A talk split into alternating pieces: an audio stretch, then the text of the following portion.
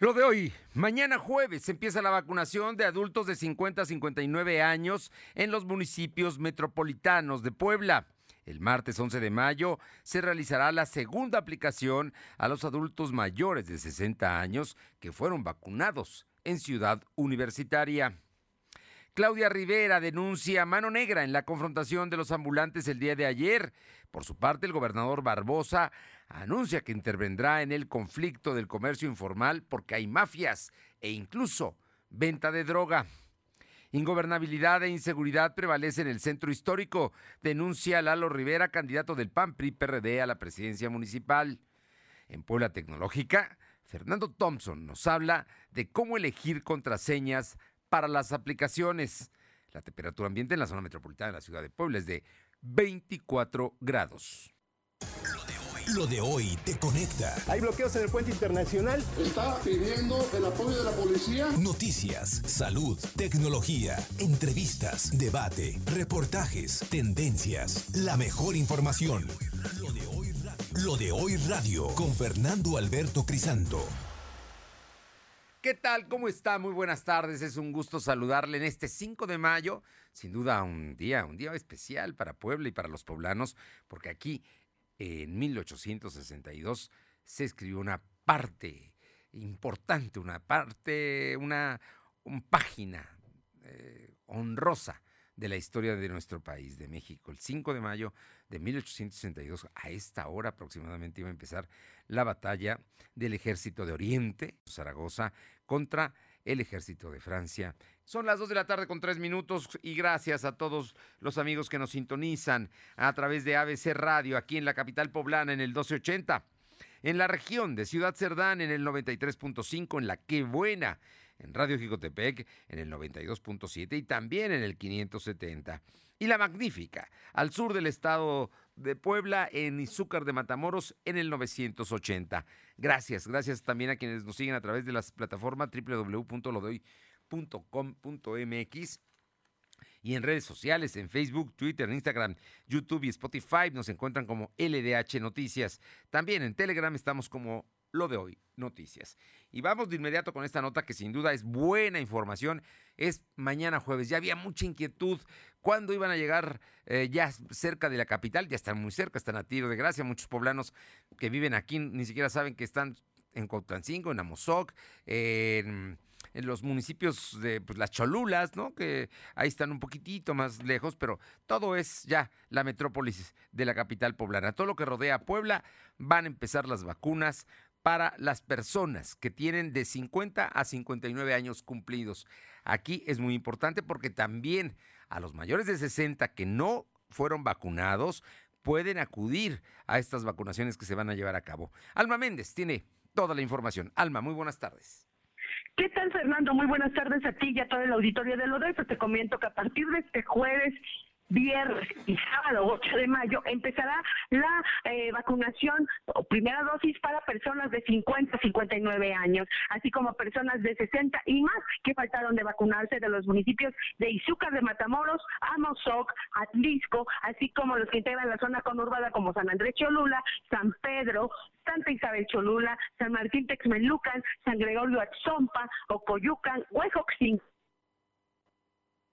Comentarte que este eh, el correcaminos eh, será instalado en 62 módulos de eh, las unidades médicas de todo el sector salud. Y bueno, pues comentarte que a partir de, de mañana 6 de mayo se espera personas cuyo apellido inicie con las iniciales de la A a la J. El viernes 7 de mayo se espera la persona cuyo eh, apellido inicie de la K a la R y el sábado 8 de la S a la Z. Los horarios son de 8 a 11 de la mañana, eh, personas de 57 a 59 años, así como personas de 50 con discapacidad y movilidad reducida y 60 y más que faltaron de vacunarse. Las personas de 50 a 53 de 11 a 15 horas y de 15 a 18 horas personas de 54 a 56 años. Cabe mencionar, Fernando, que el día de la vacunación es necesario acudir con lapicero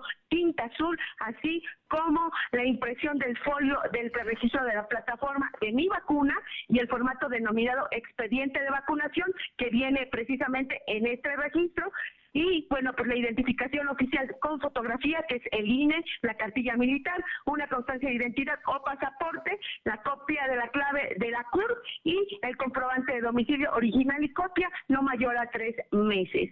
Eh, en caso de ser eh, mayor de 60 años, debe presentar su credencial del INAPAM. La información, Fernando. Bueno, puede presentarla, no todo el mundo tiene mayor de 60 años, tiene la, credencial del INAPAM, pero es una posibilidad para identificarse. Lo que es cierto es que hace rato se te fue el, el, el, saliste del aire y vamos a repetir los municipios en los cuales se va a aplicar vacunación a partir de mañana, ojo, jueves, viernes y sábado a los mayores de 50 años, de 50 a 59 años y aquellos mayores de 60 que no hayan recibido todavía ninguna vacuna. Van a ser en San Andrés Cholula, San Pedro Cholula, Santa Isabel Cholula. Las tres Cholulas están integradas. San Martín Texmelucan, San Gregorio Atzompa, Ocoyucan, Huejotzingo, Cuautlancingo y Coronango, además de Izúcar de Matamoros, Amozoc y también en Atlisco.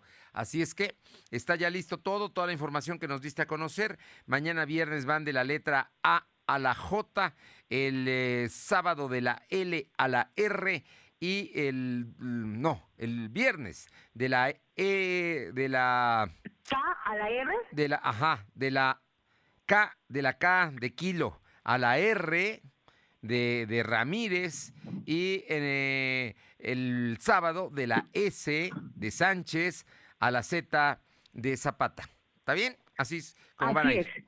Muy bien, muchas gracias.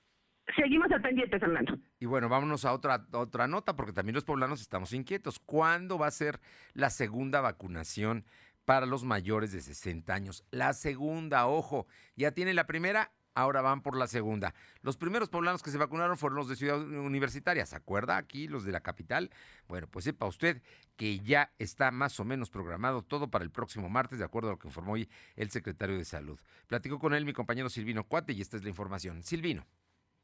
Muy buenas tardes. Pues informarte que esta mañana el secretario anunció que la segunda dosis de la vacuna anti-COVID de Sinovac para adultos mayores de 60 años en la capital poblana se estarían aplicando a partir del martes 11 de mayo. Esta segunda dosis es muy importante mencionarlo que es a todas las personas que acudieron a Ciudad Universitaria de la UAP. El funcionario estatal dijo que representantes del INSABI le comentaron que la vacuna llegará al país entre el sábado y domingo, por lo que se estaría aplicando la próxima semana señaló que a pesar del retraso es una buena noticia, ya que esto no afectaría eh, la actividad del biológico para completar toda la inmunidad. Respecto al tema COVID, comentarte que la Secretaría de Salud registró 104 nuevos casos de coronavirus.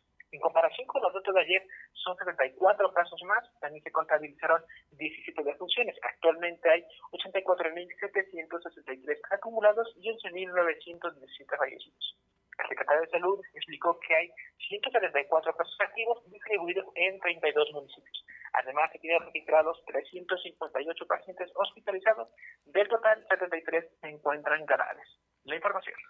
Bueno, así es que entonces todavía faltan detalles para lo de la vacunación, pero será el próximo martes. Nos tienen que decir horarios y dónde. Fueron los que se vacunaron en Ciudad Universitaria. Ojo, ¿por qué es importante esto? Porque es la vacuna Sinovac es la vacuna china que se les va a volver a aplicar.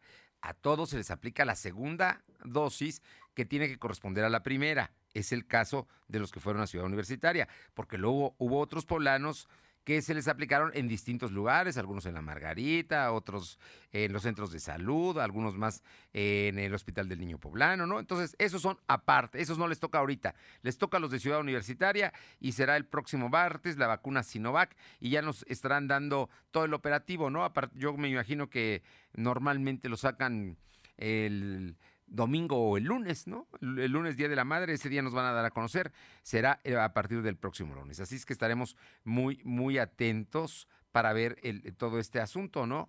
Este, que, se, está llevando a cabo. Oye, y bueno, volvieron a aumentar el caso, ¿no? De, de personas infectadas en las últimas 24 horas. Efectivamente, fueron 74 casos más los que se registraron. Recordemos que estos días pues la cifra únicamente ha sido de dos, que son de 20 a 30 casos. Sin embargo, en esta ocasión pues hubo un repunte muy leve. Sin embargo, es importante para no bajar la guardia contra el COVID. Bueno, estaremos muy, muy atentos a todo este asunto. No bajar la guardia, ojo, el hecho de que pues es la celebración del Día de las Madres. Hay que celebrar a mamá con la que vivimos. Llevar a más gente a su casa puede ser un riesgo. Así es que hay que tomarlo en cuenta. Muchas gracias. Buenas tardes. Son las 2 de la tarde con 12 minutos. Aure Navarro, tenemos información de los candidatos a diputados locales de Va por Puebla, PAN PRI PRD. Te escuchamos, Aure. Les comento que los siete candidatos a diputados locales de la Alianza Va por Puebla reconocieron que los delitos en lesiones en el primer trimestre del año crecieron hasta 383% y se comprometieron así a revisar desde el Congreso local los gastos innecesarios que hizo también el gobierno del Estado con la renta de patrullas que están paradas para recuperar y poder crear así el Fondo Municipal para la Seguridad precisamente para las regiones del estado de Puebla. Los abanderados del PRI, PAN y PRD por el distrito 9, Mónica Rodríguez de la Vecchia, por el distrito 11, Meli Macoto, por el distrito 16, Lupita Leal, por el distrito 10, Jesús Aldívar, del 19, Arturo Loyola y por el distrito 20, Soraya Córdoba, así como por el distrito 17, Oswaldo Jiménez, pues expusieron que no se trata de recortar todos los programas, sino de rescatar presupuestos como el de 10 millones de pesos destinados a la búsqueda de personas y que fueron devueltos a la federación por no haber sido aplicados. Escuchemos. Siete de cada diez poblanos considera que la inseguridad se va a mantener o va a empeorar. Eso es lo que esperan los poblanos para la siguiente administración si continuamos en la ruta en la que estamos. Creen que la inseguridad se va a complicar aún más. 9 de cada 10 mujeres se sienten en riesgo en el transporte público sido el programa de seguridad Ventanas Ciudadanas, pues Morena optó por desaparecer el Fondo para la Seguridad de los Municipios.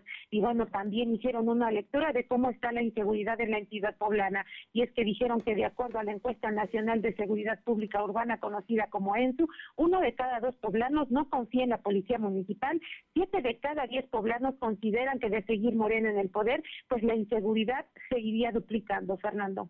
Bueno, pues ahí está la posición que tienen los siete candidatos de la coalición PAN-PRI-PRD. Estás hablando de que es Mónica Rodríguez de la Vecchia, eh, Meli Macondo, Lupita Leal, está Jesús Saldívar, Arturo Loyola, Soraya Córdoba y Osvaldo Jiménez. Son los siete candidatos de PAN-PRI-PRD a diputados locales. Muchas gracias. Gracias. Y vámonos con mi compañera Alma Méndez para que nos comente sobre la producción de agroalimentos. Puebla tuvo un aumento en la producción de agroalimentos. Alma, infórmanos, por favor comentarte que la producción agroalimentaria en Puebla registró un aumento del 4.03% en el marco de la pandemia de COVID-19 y la derrama económica por estas actividades rebasó los 49 mil millones de pesos. De acuerdo con el Servicio de Información Agroalimentaria y Pesquera, el campo poblano reflejó un comportamiento productivo favorable, toda vez que el volumen reportado al cierre del 2020 representó un avance respecto a los últimos cuatro años. El reciente año agrícola se cosecharon 7.620.1 toneladas de alimentos de municipios poblanos, lo que representa un valor económico de 19 de 19.630 millones de pesos. Cabe mencionar, eh, Fernando, amigos del auditorio, que Puebla es reconocida a nivel nacional por la producción de ajonjolí, alfalfa verde, amaranto, arándano, avena, berenjena, brócoli, café, cereza, calabacita, caña de azúcar, cebada, lechuga, maíz, maíz de grano, naranja, nopalitos, papa, pera, entre otros. La información, Fernando. Bueno, pues, bueno, bueno, mm, nos está yendo bien. Vamos a ver cómo nos va con las, las secas, ¿no? Y con el tema de que faltan lluvias. Vamos a ver qué tal nos va en esta, este ciclo eh, agrícola. Muchas gracias. Seguimos al pendiente. Le doy nuestro WhatsApp, eh, nos puede llamar al 22 23 23 75 83. 22 23 23 75 83. Son las 2 con 16. Lo de hoy es estar bien informado. No te desconectes. En breve regresamos. Regresamos. Descubre en Coppel los descuentos que Samsung y AT&T más tienen para mamá. Regálale un Galaxy A01 Core desde 1,959 pesos, una 11 a 4,799 pesos o una 21S a 5,799 pesos. Mantén viva la conexión. Elige tu cel, elige usarlo como quieras. Mejora tu vida. Coppel. Válido el 12 de mayo. Detalles en AT&T.com.mx. Lo de hoy eres tú. Tu opinión nos interesa. Deja tu mensaje vía WhatsApp al 2223 2375 83. Comparte tus imágenes y tus reportes por Telegram al 2223 2375 83. Nos dijeron en sus campañas que nos iban a dar créditos para iniciar nuestros negocios. Nos dijeron que nuestra palabra bastaba. Nos dijeron que nos iban a capacitar en manualidades y oficios. Pero no nos escucharon. Así que con fuerza, en las urnas, se los vamos a volver a decir. Fuerza por México creará la ley Mujer Emprendedora para apoyar con microcréditos de 10 mil pesos el autoempleo de las mujeres. Que hable México. Todas somos Fuerza por México. Suscríbete a nuestro canal de YouTube. Búscanos como Lo de Hoy Noticias. Me pondré un cubrebocas. Si tienes que hacerlo, hazlo bien. Lava tus manos al ponerlo y al quitarlo. Tómalo por los resortes y ponlo en la oreja cubriendo bien nariz y boca con el filtro. Nunca lo pongas sobre el cuello o el pelo. Cámbialo cuando esté húmedo, quitándolo por los resortes y deséchalo dentro de una bolsa cerrada. Cuando lo uses, sigue las reglas de higiene y prevención. Y por favor, quédate en casa. Secretaría de Salud.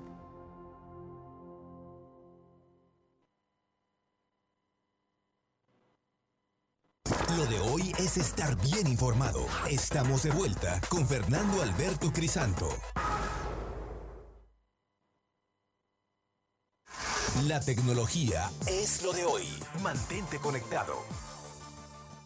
Bien, todos los miércoles está con nosotros y es un, un, honor y un gusto escuchar al maestro Fernando Thompson, director general de Tecnología de la Información de la Universidad de las Américas Puebla. Esta tarde en Puebla Tecnológica, Fer Thompson nos habla de cómo elegir contraseñas para todas tus aplicaciones. Importante, las contraseñas es clave eh, precisamente y de ello nos da a conocer detalles Fernando Thompson. Fer, muy buenas tardes. Hola, ¿qué tal amigos? A ver, hoy voy a platicar con ustedes de cómo elegir contraseñas para todas tus aplicaciones.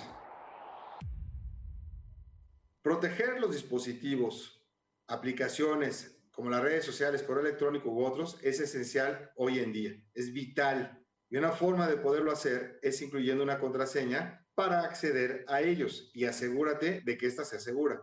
Recuerda que es importante que puedas recordar estas contraseñas o bien que las almacenes en un lugar seguro para que nadie pueda verlas, nadie pueda utilizarlas para que no vayan a acceder a tu información tu información laboral o personal porque es confidencial. El día de hoy te voy a dar algunos puntos esenciales para crear contraseñas seguras. Primero, asegúrate que tu contraseña tenga entre 8 y 12 caracteres o más. Si la aplicación te lo permite, ponle más. Entre más extensa, siempre es mejor. Si te es difícil recordarla debido a su extensión, procura que sea una frase que tú puedas relacionar fácilmente y que no sea conocida por otras personas. Es recomendable usar más de una palabra en tus contraseñas. Por ejemplo, tú puedes usar frases tan largas que te acuerden una canción infantil como Pimpón es un muñeco. Ese password que te acabo de decir ahorita es muy bueno. Y Pimpón le pongo mayúsculas, a las demás les pongo minúsculas. Ese es el tipo de cosas que tienes que hacer. La otra es incluye números, símbolos y letras para tu contraseña. Incluir letras minúsculas y mayúsculas vuelve a la contraseña mucho más segura. Es más difícil que un hacker pueda penetrarla. Entonces recomienda no utilizar ninguna palabra que se incluya directamente en el diccionario. O sea, no utilices palabras comunes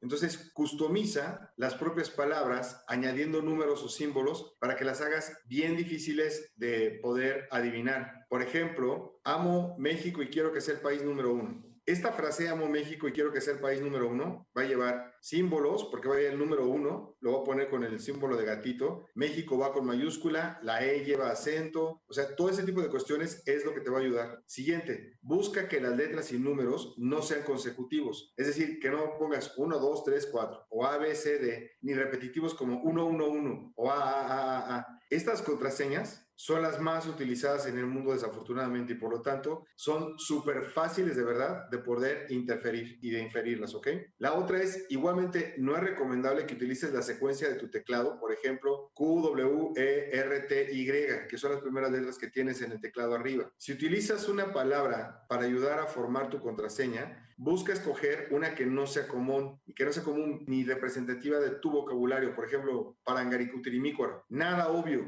que no sea nada que te puedan relacionar contigo ni con tu vida. Eh, no le vayas a poner el nombre de tu mascota porque pues, si lo publicas en Facebook la gente va a saber cuál es el nombre de tu mascota. Si utilizas números para formar tu contraseña, eh, te recomiendo lo mismo, que evites eh, información personal, por ejemplo, como utilizar tu fecha de cumpleaños o utilizar tu código postal. No lo hagas. Otra cosa que debes evitar es eh, incluir la palabra contraseña u otras similares para formar tu contraseña. No es recomendable. O sea, no utilices palabras como contraseña o como password dentro de, de, tu password, porque una sustitución de estas palabras, pues al final de cuentas, si yo le pongo password, pues me va a caer un, un hacker gringo, porque ellos saben que es muy comúnmente usar esa palabra. Y contraseña en español, pues son, bueno, los de habla hispana, los que vas a tener encima. Entonces, tienes que cambiar las vocales por números, es un ejemplo, y podrías utilizar palabras que no fueran tan obvias. Entonces, eh, por ejemplo, en este que te decía yo de contraseña, el, la O la voy a poner con un cero y la E le pondría yo, por ejemplo, un número 3. Entonces diría C0, tra, C, C, 3, ña. Entonces, tienes que pensar en ese tipo de combinaciones. Y si está disponible, utiliza la identificación de dos pasos. Es decir, cuando ingresas tu correo electrónico en redes sociales, eh, hay un paso normalmente adicional para ingresar a las aplicaciones, como un mensaje o corroboración de un código generado por la propia aplicación. Y esto eh, se te envía a tu dispositivo móvil, por ejemplo, para asegurar que si eres tú y no es otra persona que quiere entrar con tu, con tu clave y que ya adivinó tu password. ¿Ok? Finalmente te voy a decir algo, no olvides cambiar tu contraseña periódicamente, eh, debe ser mínimo, eh, mínimo, mínimo, o sea, cada de tres a seis meses. Si puedes más, más, pero mínimo cada tres a seis meses. Y busca, no recicles, no repitas las que ya utilizaste en diferentes servicios y aplicaciones. Todo esto te puede parecer difícil y tedioso, pero créeme que los cibercriminales suelen intentar todas las opciones disponibles para descifrar las contraseñas. No se las pongas fácil, ¿ok? Y recuerda, siempre ten cuidado de con quién compartes tus contraseñas o la información personal. Lo mejor es que solamente tú conozcas tus contraseñas. Punto. Así se queda. Nos escuchamos la próxima semana. Gracias, Fer Thompson. Qué importante, ¿eh? qué importante el tema de las contraseñas, especialmente para que los ciberdelincuentes no ingresen a ellas. Vámonos con más información. Son las 2 de la tarde con 23 minutos. En Navarro, el tema de los ambulantes se volvió asunto político. Te escuchamos, Aure. Así es, en esta, esta vez la candidata de Morena por la reelección de Puebla Capital, Claudia Rivera Vivanco, acusó que el PRI y el PAN están utilizando a liderazgos o grupitos para fabricar enfrentamientos, como el que se registró este martes entre ambulantes de las organizaciones Fuerza 2000 y 11 de marzo, por lo que pidió a sus contrincantes que jueguen limpio. Sostuvo que en los videos que se han recopilado como evidencia de años atrás, se logra ver a los candidatos del PRI y PAN reunidos con estos líderes, lo que pone de manifiesto que se trata de una vieja práctica que ha sido utilizada para desestabilizar las campañas electorales, como la del 2018 y como la que ahora ella pues está emprendiendo. Escuchemos a Claudia Rivera. Porque al final muchos de los comerciantes son personas que tienen familia y que han tenido necesidad de un trabajo. Pero sí hemos señalado y denunciado aquellos grupitos que al amparo eh, de viejas prácticas del pasado empezaron a ser cúpulas de poder liderazgos que eran utilizados para lo que hoy vimos en las imágenes, para acompañar a las campañas y para después salir a hacer trifulcas o para hacer eh, ataques. Eso no se vale. Yo les invito a que jueguen limpio, a que como escuchamos, pues ella llamó al PRI y al PAN a no utilizar la dignidad de las personas para hacer su campaña, la cual tendría que estar basada, dijo, en propuestas y no para provocar violencia o generar pues grupos de choque. Refirió que el problema del ambulantaje que es tan criticado se tiene que resolver a fondo y no simulando una solución. Resaltó que se tiene que trabajar para lograr la generación de empleo formal con el apoyo incluso de los propios empresarios, Fernando. Bueno, pues ahí está fijando posición. Ella dice que es más bien los grupos que están de ambulantes son del PRI y del PAN, aunque más adelante vamos a escuchar lo que dice el gobernador, porque también señala que fue, fueron tolerados por Morena. ¿Y qué dice el presidente, el candidato a la presidencia municipal, Eduardo Rivera, luego de recibir el apoyo de senadores del PAN, PRI, PRD? Pues efectivamente, tras recibir el respaldo del PAN PRI PRD a través de los senadores Nadia Navarro, Claudia Ruiz Maciú, Julián Rementería y Miguel Ángel Osorio Chong, pues Eduardo Rivera Pérez, candidato a la alcaldía de Puebla, reclamó que la ciudad sea presa justamente de la ingobernabilidad, la prostitución y el narcomenudeo. Lamentó que siendo el centro histórico el lugar más visitado por turistas, pues este se tenga este tipo de escenario, pero peor aún que el actual gobierno se intente deslindar incluso de los acontecimientos como los que ocurrieron ayer con el enfrentamiento de ambulantes. Durante la pega masiva de sticker para exhortar al voto en la zona de los fuertes de Loreto, Eduardo Rivera y Osorio Chong dieron el siguiente mensaje. Escuchemos. Nunca había visto una ciudad como ahora la estoy viendo, con basura, con inseguridad, con desconfianza. Si, si queremos que las cosas estén igual o peor de lo que hoy se encuentran, pues ya sabemos quiénes representan esa opción. Pero si queremos corregir el rumbo, que yo coincido al igual que la mayoría de los poblanos y poblanas, si queremos corregir el rumbo, la opción que representa Eduardo Rivera junto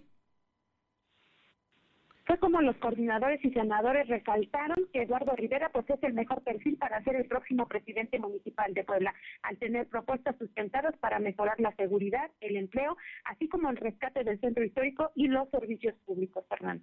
Muchas gracias, Aure. Gracias.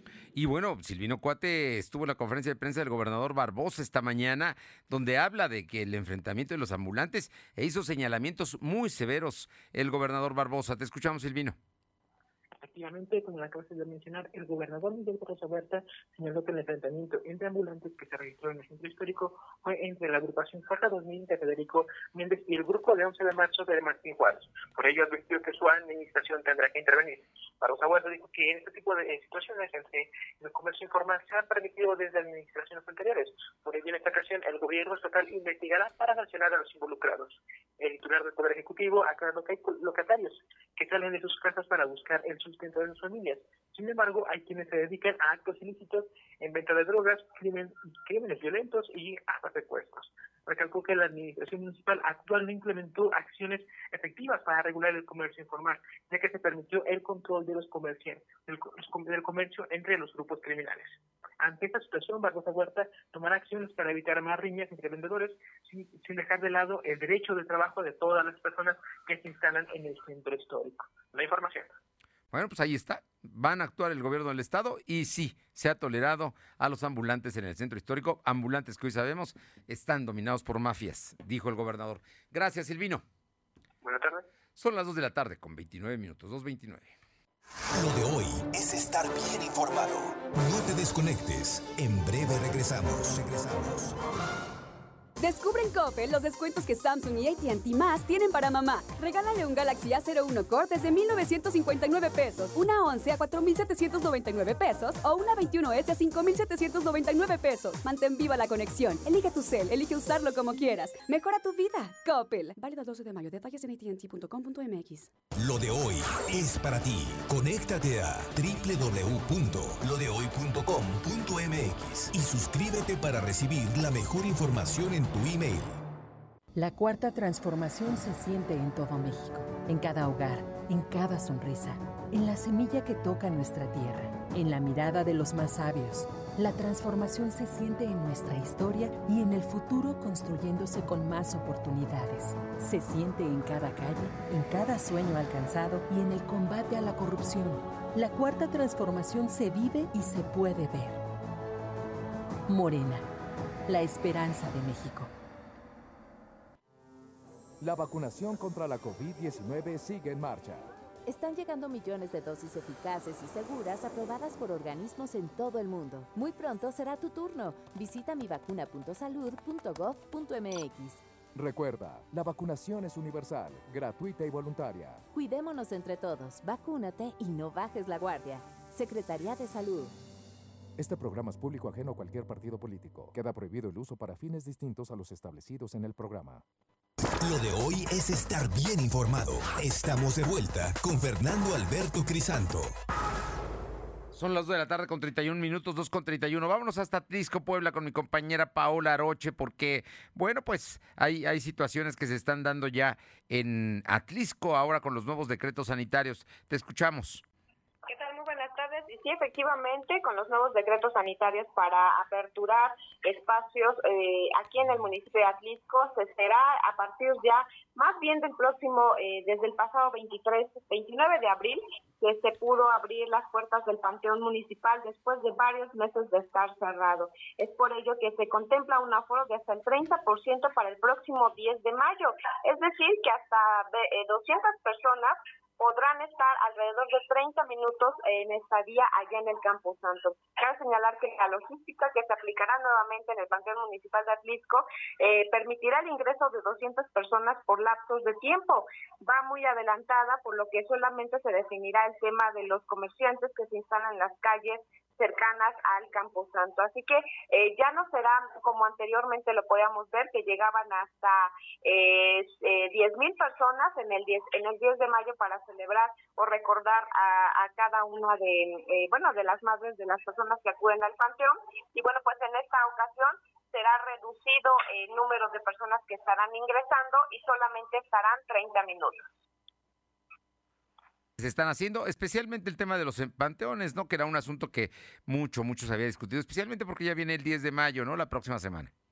Efectivamente, pues ya es una fecha, es una de las más importantes, eh, seguida de eh, pues el 2 de noviembre, el primero de noviembre, es una de las que eh, pues a la cual llegan bastante, bastantes personas y bueno, pues por ello que será por partes, será por bloques e insisto, solamente tendrán las personas 30 minutos, no más, se les solicitará después que salgan para que otro grupo pueda ir ingresando, obviamente tomando todas las medidas de sanidad.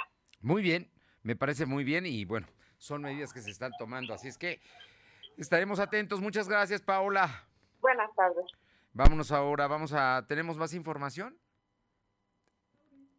tenemos a mi compañera Aure Navarro para que nos platique de, eh, pues, eh, el inicio del segundo mes de campaña de los candidatos de Va por México, los candidatos a diputados federales. Aure, te escuchamos. Efectivamente, en el inicio del segundo mes de campaña para los candidatos a diputados federales de la Alianza Va por México, pues presentaron una radiografía de nuevos resultados que ha dado Morena siendo gobierno en el municipio de Puebla y en el Poder Federal.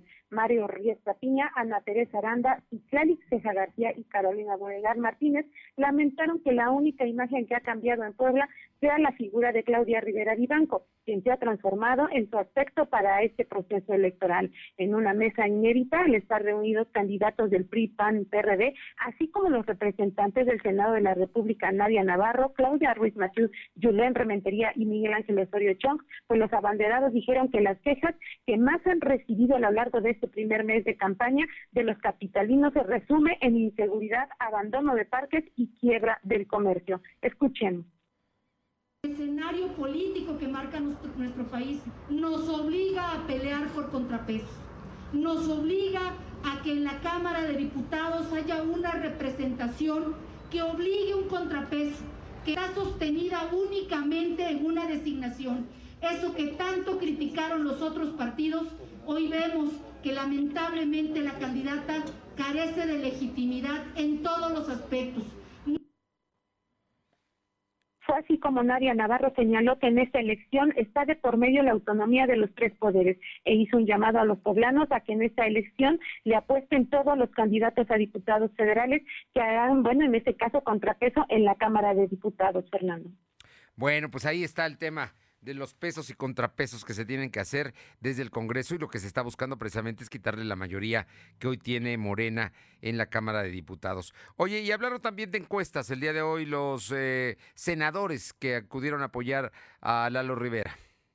Efectivamente, las encuestas que ponen en la preferencia de Eduardo Rivera Pérez para ser el próximo alcalde de Puebla por encima de la posición que dan a Claudia Rivera Vivanco son serias, no como las que presume la representante de Morena. Así lo expuso el coordinador del grupo parlamentario del PRI en el Senado de la República, Miguel Ángel Osorio Chong, al reiterar que esos resultados son los que están haciendo enojar a los de Morena, quienes intentan reflejar otros datos mediáticamente a favor de su abanderada. Escuchemos que me dijeron hace rato de las encuestas, como siempre tienen otros datos ellos, la verdad es que eh, encuestas serias ya ponen muy, muy por encima a Lalo y aunque traigan ese esfuerzo de mediático de decir que van arriba, seguramente va a enojar más a la ciudadanía y van a salir a votar con mayor fuerza y va a haber un resultado todavía más favorable para Eduardo Rivera. Y es que sin revelar el nombre de la encuestadora, la candidata de la coalición Juntos Sabemos Historia dijo que está 20 puntos arriba de Eduardo Rivera, mientras que el abanderado de los cinco partidos, PAN, PRI, PRD, PSI y Compromiso por Puebla, expuso que de acuerdo a una encuesta del Gabinete de Comunicación Estratégica registrada en el INE, él se muestra 15 puntos arriba de su contrincante de Morena, Fernando. Bueno, pues ahí están las encuestas, oímos a Osio Chong y vamos a ver, pues son la temporada electoral, ¿no? Es precisamente la disputa y las presiones que se dan entre los grupos y entre los partidos políticos, las coaliciones ahora. Muchas gracias. Gracias. Son las de la tarde con 37 minutos. Mi compañera Alma Méndez. Alma, háblanos del tema de las jornadas de vacunación para los maestros. Dijeron que las podrían adelantar. Están programadas para el 19 de mayo, pero podrían empezar el 16 Platícanos de ello, porfa, Alma que eh, Melitón Lozano Pérez, el secretario de Educación Pública, tal y como comentas, adelantó que la jornada de vacunación para maestros podría realizarse el 19 de mayo, sin embargo, podría adelantarse. Y esto se dará una vez que este jueves haya una reunión para poder precisar los detalles de dicha inoculación. Señaló que hasta el momento se tienen registrados 160 mil trabajadores de la educación de instituciones públicas y privadas para ser vacunados por cuatro días. Y bueno, pues comentarte que eh, reiteró que los que trabajan en escuelas como personal administrativo, servicios, médicos escolares, trabajadoras sociales, tienen este derecho a vacunarse. Y bueno, dijo que aún está por definirse la estrategia de la jornada, ya que puede ser en jurisdicciones sanitarias o en las cortes, pero al final será la federación quien decida cómo se realizará. Pero escuchemos parte de lo que nos comentó el secretario de Educación, Melitón Lozano. Adelanto que la fecha programada es el 19 de mayo. Sin embargo, existe posibilidad de que se adelante el proceso de vacunación. Eso se va a definir mañana. Tenemos una reunión a las once y media del día para precisar todos los detalles de la vacunación. Hasta este momento tenemos registrados 160 mil trabajadores de la educación de instituciones públicas y privadas.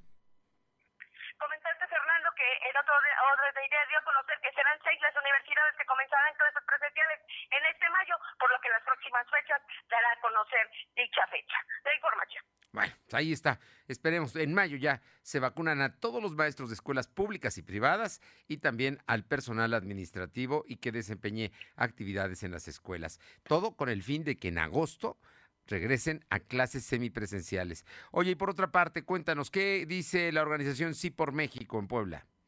Comentarte que la organización Sí por México en Puebla lamentó que aún no sea obligatorio en la entidad eh, la, que los aspirantes a un cargo de elección popular presenten su 3 de 3. En Puebla hasta el momento Humberto Aguilar Coronado y Ana Teresa Aranda Orozco son los aspirantes que han presentado dicha información. Ellos pues como parte de la coalición Va por México. Y bueno, pues el coordinador y vocero de esta organización, Enrique Sánchez, aseguró que es fundamental hacer este tipo de ejercicios para que los ciudadanos tengan toda la información necesaria y tomar una buena decisión al momento de emitir el voto. En esta tesitura mencionó que se creó un comité de escrutinio para valorar la información emitida por los candidatos a diputados federales que tienen que ver con los rubros de integridad, capacidad observable, experiencia y trayectoria. Y bueno, pues por su parte, Melanie Camacho, integrante de este comité, dio a conocer lo siguiente. Ana Teresa Aranda, Humberto Aguilar presentaron de manera parcial su 3 de 3 y obtuvieron una calificación de 87 y 75% respectivamente. Cabe mencionar que Carolina Buregar está pendiente eh,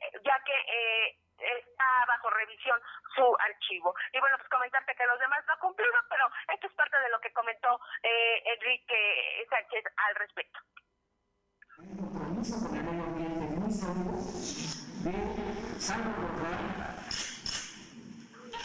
nuestro planeta que la política energética responda al cuidado de nuestro planeta con energías limpias y que de esta manera también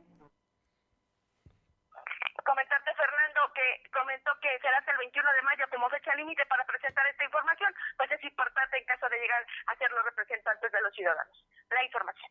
Muchísimas gracias. Seguimos al pendiente. Y le comento que además de la línea 12, las autoridades de la Ciudad de México revisarán todas las estructuras de estaciones elevadas del sistema de transporte colectivo Metro, después del colapso de una trave y un convoy de la línea dorada, las autoridades capitalinas realizarán la evaluación integral junto con el Colegio de Ingenieros y asociaciones. Vamos aquí en Puebla con mi compañero Silvino Cuate y es que por segundo año consecutivo no hubo, no hubo desfile ni carros alegóricos este 5 de mayo. Te escuchamos, Silvino comentarte que por segundo año no estuvieron presentes los carros alegóricos y las miles de personas en el acto conmemorativo del 5 de mayo, donde se celebra el 159 aniversario de la Batalla de Puebla. Con medidas sanitarias y la asistencia de pocos funcionarios públicos, se llevó a cabo esta ceremonia, donde se guardó un minuto de silencio por las personas que perdieron la vida en el accidente del Metrobús en Ciudad de México. Durante su mensaje, el gobernador, durante su mensaje matutino, el gobernador Miguel Barbosa Huerta dijo que los poblanos se deben sentir orgullosos de que Puebla haya ocurrido, de que Puebla hayan ocurrido estos actos tan importantes. Enfatizó que a pesar de las traiciones que hubieron durante la batalla, Puebla siempre demostró ser valiente ante cualquier adversidad. Durante la ceremonia, el magistrado presidente del Tribunal Superior de Justicia, Héctor Sánchez Sánchez, dijo que debemos enaltecer el espíritu de la lucha contra los enemigos del presente, que son la corrupción y el conservadurismo. Agregó que la convicción de anteponer los valores ante los compromisos personales es la forma de ser patriotas. En el evento se desarrolló una salva de fusil fusilería a cargo del personal del 9 Regimiento de la Blindada de Reconocimiento de la 25 Zona Militar. Desde el mausoleo, también el gobernador y autoridades realizaron una guardia de honor y colocaron una ofrenda floral en el monumento erigido en memoria del general Ignacio Zaragoza. La información. Bien, pues ahí está. Por lo menos no se puede olvidar, es 5 de mayo, es una fecha nacional de celebración muy, muy importante. Oye, Silvino, y por otra parte, hoy la Secretaría de Gobernación habló de lo que estamos viendo en las campañas, aglomeraciones en los primeros actos. Te escuchamos. Efectivamente, tras registrar aglomeraciones durante los actos de campaña, la Secretaría de Gobernación, Ana Lucía Mayor, informó que la Administración Estatal emitió recomendaciones sanitarias para evitar la propagación de coronavirus. La funcionaria estatal comentó que la dependencia de su cargo envió los lineamientos sanitarios al Instituto Electoral del Estado para que este órgano los distribuya a los partidos políticos. En otro tema, informó que el, al corte del 30 de abril son 102 municipios los que han sido afectados por las sequías. La secretaria comentó que estas demarcaciones representan el 47% de los 217 municipios de la entidad poblana. Señaló que 107 municipios se encuentran anormalmente secos, es decir, están en una condición de sequedad. Dijo que los, los programas para combatir la sequía se están trabajando desde la Secretaría de Desarrollo Rural. Para concluir, indicó que suman 146 los negocios que han sido clausurados por incumplir las normas sanitarias. De información. Bueno, pues ahí están los, los temas y vamos a ver qué es lo que pasa con las campañas, ¿no? Muchas gracias. Buenas tardes. Le comento que, interrogado sobre el llamado del sindicato del metro para realizar un paro de labores, el presidente López Obrador pidió no sacar raja política y aprovecharse de la tragedia ocurrida en la línea 12. Ojalá recapaciten porque no ayudan en nada esas actitudes. Eso tiene que ver con lo electoral, la politiquería. Como estamos en tiempos de campaña, ayer fueron del Partido Conservador al sitio, hasta la misma gente lo rechazó. Son actitudes muy irresponsables. No es para sacar raja, aprovecharse de la tragedia, pero el amarillismo en los medios nacionales e internacionales es inevitable. Hay una crisis en los medios de información en todo el mundo, una falta de ética que no se había visto, dijo el presidente López Obrador, quien cuando era opositor era el primero que sacaba raja de las tragedias. ¿Recuerda usted? A Yosinapa, por ejemplo. Pausa. 2 con 43. Lo de hoy es estar bien informado. No te desconectes. En breve regresamos. Regresamos. Descubre en Coppel los descuentos que Samsung y AT&T más tienen para mamá. Regálale un Galaxy A01 Core desde 1,959 pesos, una 11 a 4,799 pesos o una 21S a 5,799 pesos. Mantén viva la conexión. Elige tu cel, elige usarlo como quieras. Mejora tu vida. Coppel. Válido el 12 de mayo. Detalles en AT&T.com.mx. Hoy las y los mexicanos tienen dos opciones. El partido en el gobierno que prometía esperanza, crecimiento y estabilidad, pero solo miente o ser parte del equipo que se unió para defender a México de la destrucción de Morena. No tires tu voto a la basura, úsalo para detener la destrucción de México. Vota por la coalición, va por México. Ponle un alto a Morena y a la destrucción de México. Vota PAN. Candidatos a diputados federales de la coalición, va por México. Hoy las y los mexicanos tienen dos opciones. El partido en el gobierno que prometía esperanza, crecimiento y estabilidad, pero solo miente. O ser parte del equipo que se unió para defender a México de la destrucción de Morena y del autoritarismo. No tires tu voto a la basura. Úsalo para detener la destrucción de México. Va por ti, va por tu familia. Vota por la coalición Va por México. Ponle un alto a Morena y a la destrucción de México. Vota PRD. Lo de hoy es estar bien informado. Estamos de vuelta con Fernando Alberto Crisanto. Son las 2 de la tarde con 46 minutos, 2 con 46 minutos. Vamos a Tlisco nuevamente con mi compañera Paola Aroche. Paola, te escuchamos. ¿Qué tal? Muy buenas tardes y comentarles que promueve Atlisco, eh, pues anuncia el segundo croquetón que busca eh, pues, principalmente pues apoyar a los perritos de la calle, pero también deslindarse como un acto político partidista ahora que ya empezaron el tema de las elecciones. Integrantes de Promueva aquí en Atlisco anunciaron la realización del segundo croquetón con el objetivo claro de ayudar a los perritos en situación de calle y que estén en diferentes acopios caninos de algunas asociaciones animalistas del municipio, por lo que tajantemente negaron que se trata de algún evento con fines políticos o partidistas. En este sentido dieron dijeron que el tema de adopción pues será prioridad y no eh, no comprar perritos de raza, pues eh, se tiene muchísimas necesidades que atender, además de que es un tema bastante serio y con muchas responsabilidades al tener un perrito como mascota y miembro de una familia. Así que bueno, pues en próximos días anunciará cuándo se llevará eh, a cabo este evento que el primero hay que mencionar a la gente que nos está escuchando, tuvo un muy gran eh, éxito, muy buena respuesta por parte de la ciudadanía y pues afortunadamente también algunos perritos en situación de calle pues fueron adoptados y con esto obviamente pues prácticamente les están cambiando la vida. Bueno, pues sí, la verdad es que son eh, mascotas que, que pueden tenerse bien en casa y mucha gente pues ahora con las situaciones lo saca a la calle, ¿no? Así es que ahí está una posibilidad. Oye, tenemos más información de última hora. Así es, la Policía Municipal aquí en Atlisco localizaron una motocicleta con reporte de robo y es que los elementos se encontraban realizando un recorrido de seguridad en compañía de Vialidad Municipal cuando sobre la calle Río Necaxa eh, se percataron de que circulaba una motocicleta sin placas, por lo que al conductor se le solicitó descienda de la unidad y presentar la documentación necesaria. Este dijo que solo contaba con la licencia particular para conducir. Al notar esto, los elementos le solicitaron poder revisar la unidad, a lo que accedió y, comenzaron a, ingresar los datos a lo, a, lo que es Repube y se percataron de que el vehículo contaba con reporte de robo, por lo que eh, pues se le solicitó al sujeto ser trasladado al Ministerio Público junto con la motoneta a este a esta persona de nombre Juan quien se le informó sobre por la situación por la que estaba pasando la motocicleta y por lo cual se iniciaría una investigación por parte del eh, Ministerio Público. Bueno, pues ahí ahí está otro otro hecho tan lamentable este que nos eh, estás comentando. Muchísimas gracias, Paola. Buenas tardes.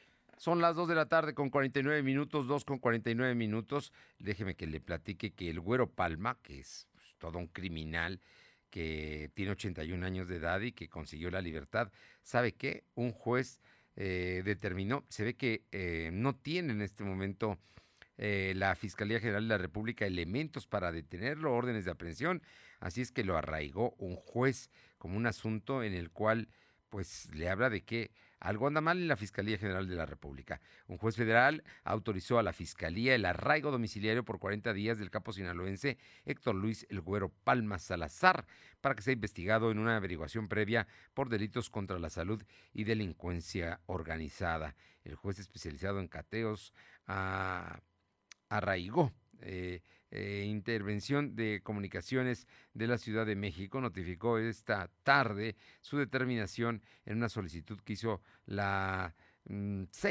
con base en una averiguación previa que estuvo en la reserva y que fue reabierta. Así es que el Güero Palma está en una casa que está allá por la colonia Roma porque pues no lo pueden meter a un penal debido a que no hay mm, órdenes de aprehensión y tampoco datos que lo estén incriminando. Así es que imagínense cómo andamos. Pero además déjeme que le cuente. El Güero Palma interpuso un amparo que fue precisamente por el cual lo liberaron, pero lo interpuso desde febrero. Y este gobierno no sabía lo que estaba haciendo el Güero Palma y que podía salir libre, como sucedió. Consiguió su libertad y ahora la fiscalía lo arraigó. Temas, temas que se están viviendo en el país. Vamos con mi compañera Luz María Sayas, otro caso muy terrible allá en Guadalupe Victoria. Te escuchamos, Luzma. Así es, Fernando. Muy buenas tardes para ti, nuestros amigos de lo de hoy. Te comento que en Guadalupe Victoria, Puebla, sobre la carretera estatal a la altura del kilómetro 8 más 850 de este lugar, Guadalupe Victoria, de la Junta Auxiliar de Maravilla, se encuentra el cuerpo de José Antonio Hernández Guillén, de 29 años de edad, originario de, de este municipio, y aproximadamente a metro y medio estaba el cuerpo de Alfredo Lorenzo Pérez, de 35 años de edad, igual originario de Victoria, de Guadalupe Victoria. Las causas de la muerte fueron por perforación de vísceras torácicas y abdominales por proyectil disparados por armas de fuego. Ambos se presume que fueron estimados en el lugar. Al lugar también llegaron policía municipal y personal de la Agencia Estatal de Investigación de Guadalupe Victoria para levantar los cadáveres y trasladarlos al CEMEJO y realizar la necropsia de ley y continuar con los trámites correspondientes ante la autoridad competente. De esto es, de este hecho, ya se abre carpetas de investigación. Lamentable los hechos, pero eso es parte de la inseguridad de este municipio. Hasta que mi reporte, Fernando, regreso Oye, contigo. a ver, Luz María, nada más un detalle. Estos dos cuerpos eh, que fueron encontrados de 25 y 30 años, pareciera que fueron ejecuciones del crimen organizado.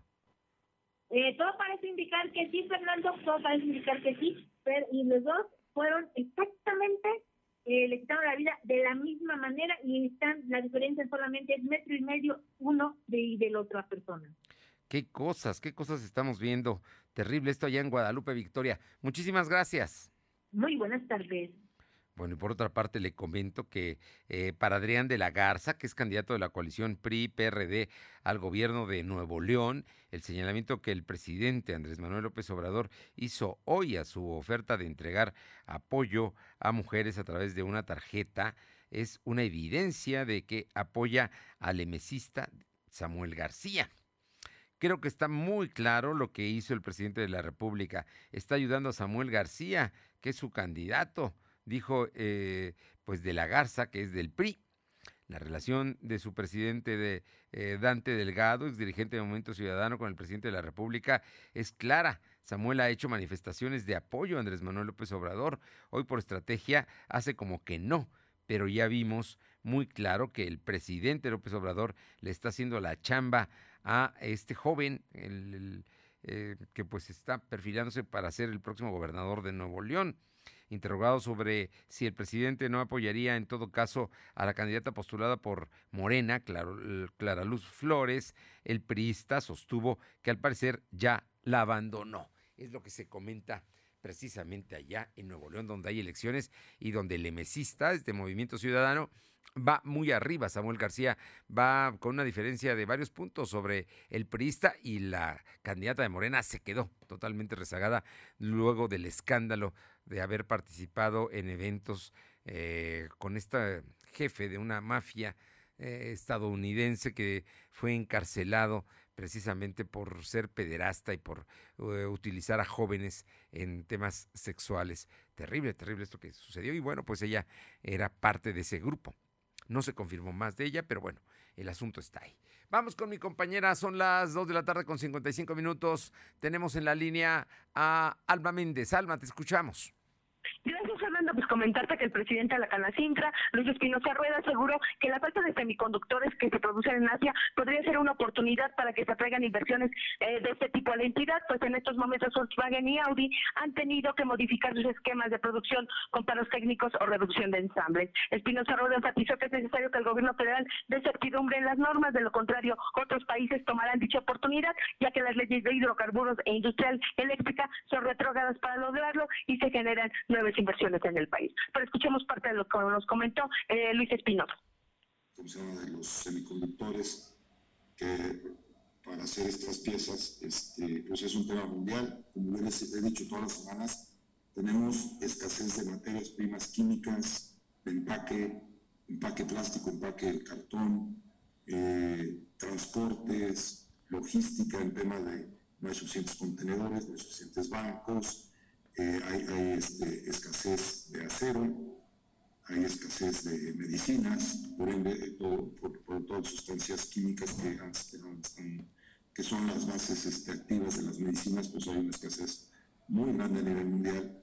y realmente aquí nos pesa mucho porque pues, Volkswagen, Audi, son las empresas tractoras del Estado. Pero hay paros y ha habido paros técnicos en, muchísimas industrias a nivel mundial. La información, Fernando. Bueno, así es que pues sí, es posible la inversión, ¿no? En este escasez de semiconductores. El problema es si las empresas que los producen están interesadas en tener una planta. Vamos a ver, vamos a ver si hay las condiciones para atraerlas, pero luego ya ves que las atraen y luego les quitan los pues los compromisos que habían hecho gobiernos anteriores, no vaya a pasar lo mismo con este. Pero bueno, estaremos muy, muy pendientes. Muchísimas gracias. Seguimos al pendiente.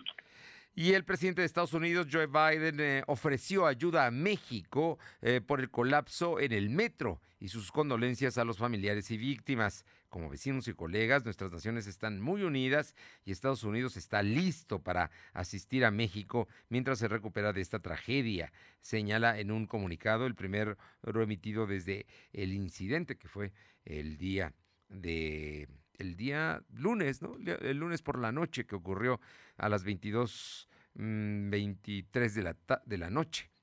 Ayer la vicepresidenta Kamala Harris y personal de la Casa Blanca también enviaron condolencias y ofrecieron ayuda tras el colapso en la línea 12 que dejó al menos 24, 25 ya personas muertas.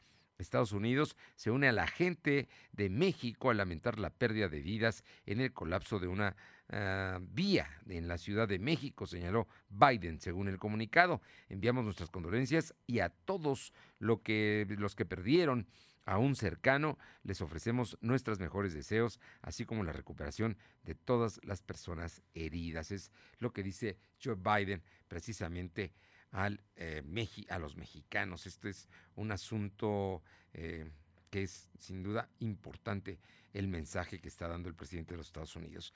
Y le comento ya para finalizar que en este momento se está jugando eh, la semifinal de la Champions League y el Chelsea de Inglaterra le va ganando 1-0 al Real Madrid. ¿Qué tal, eh? O sea que podríamos ver una final totalmente inglesa porque ayer le ganaron al Paris Saint-Germain precisamente el equipo de Guardiola, ¿no? El Manchester eh, United eh, fue, fue quien ganó, así es que vamos a ver qué es lo que sale de todo esto.